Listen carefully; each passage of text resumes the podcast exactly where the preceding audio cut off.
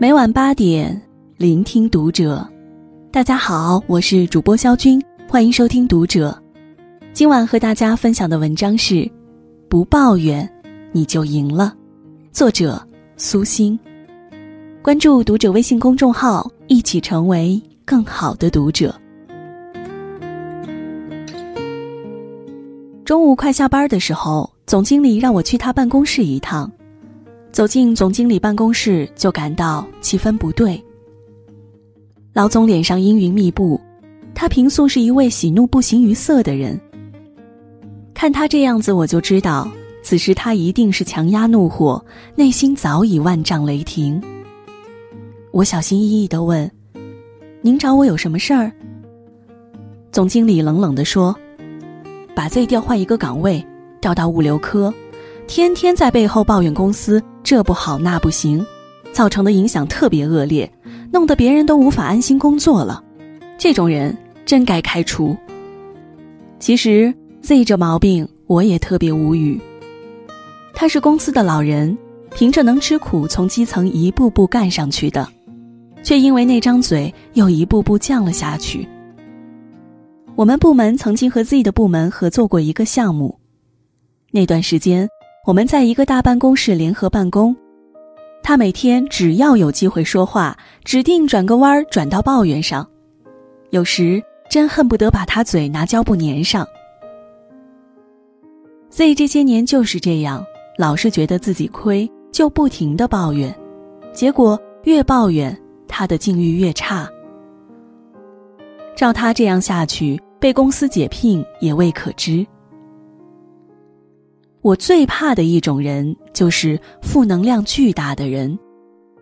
一张口就埋怨和抱怨，觉得整个世界都欠着他，让人恨不得离他远远的。爱抱怨的人大多处于较低的情商水平，既无法控制情绪，也不懂得自我调整去消化负面情绪。他们不知道抱怨是一切关系的杀手。也从不知道自己的坏情绪会让他人厌烦，最终让抱怨成为了命运的帮凶。刚生完女儿那会儿，我嫌洗头麻烦，就把一头长发剪成了短发，十年一直没有换理发师。我的理发师傅姓何，比我小点儿，我叫他小何。我第一次去剪头发时，他还没结婚。我看他年轻，担心人家经验不足，就犹豫着。他微笑着说：“姐，我根据您的脸型给您剪一个长点的发型。您要是觉得不好，可以重新换师傅。您看这样好不好？”我纠结着坐了下来，怕他一剪子下去无法挽救了，就指挥着他一点一点剪短。剪了五六次才达到我想要的长度。小何不停征求我的意见，直到剪出我理想中的发型。那次剪头发我用了两个多小时，整个过程小何始终细心，笑容满面，淡定的交流。结账的时候，我想多付点钱，他坚决不要，说：“只要顾客觉得我剪的不好，我就会返工。”来这里都是为了让自己更美，我不能让人家花了钱还心里不痛快。我笑，你脾气真好，折腾这么半天也挣不了我多少钱，要是别人早烦了。你将来一定能干大事儿。十年过去了，小何早就不给人打工了，自己开了美发店，还有了三个分店，已是名副其实的老板。我和他聊过很多次家里的情形，他是辽宁人，家里穷，初中毕业后也没有别的出路，就学了理发的技术。然后只身揣着几十块钱和一把剪子出来闯，来到我们这座城市，身上一分钱都没了。他找了家理发店给别人打工。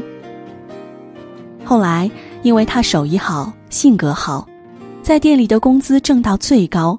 手里有了点钱，就开始琢磨着按揭买了房子、结婚，直到今天拥有了几个店面。我总结他的成功秘诀就是：不抱怨，埋头干，提着一口气走出命运的烂泥地。我的同事和朋友们经常说我每天都像打了鸡血，特别有活力，做什么事儿都不知疲倦，也不畏惧困难。确实是这样。这些年，我也曾跌入过低谷，也曾遇到过很多不如意的事。可是，我从来没有对未来失去过信心，也很少抱怨。这些都是少年时候养成的性格。我读初中时，作文写得很棒。一次，我的语文老师拿来一份报纸，让我看上面的征文活动，鼓励我参加。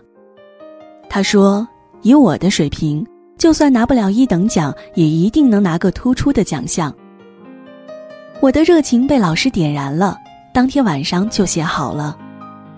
第二天交给老师修改，然后投了出去。等待的日子是最煎熬的。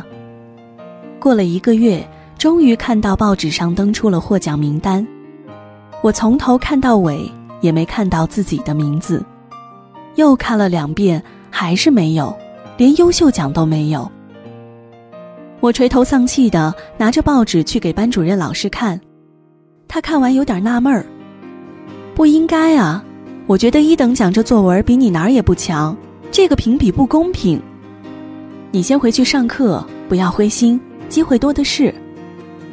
老师本来是安慰我，结果我拿着他那句评比不公平的话，天天和父母抱怨。直到一周后，我还时不时拿出来说，父亲终于说话了：“你天天矫情有用吗？有这些时间，不如多看本书，多写几篇作文，说不定下次比赛就能得奖了。”如醍醐灌顶般，我一下子开了窍。从那以后，我几乎很少抱怨了，而且越长大越平和，因为我明白，抱怨。只会让你失去信心和勇气，越来越消极，最终一事无成。这个世界是用能力和成绩来说话的，跌倒了就爬起来，有问题就想办法解决。抱怨有什么用？能升职吗？能加薪吗？能让一切变好吗？不能。抱怨。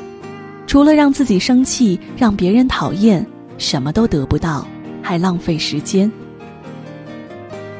每个人的时间和精力都是有限的，不要把本该投身于改造世界的力量用到了抱怨上，而应用在改变上。没有谁生来就是一座正能量的仓库，而在成长中，能做好事情的第一步，不过就是。咽下苦，藏起泪，控制好自己的负面情绪和尖刺语言，一步一个脚印，走到自己想去的地方。不抱怨，你就赢了。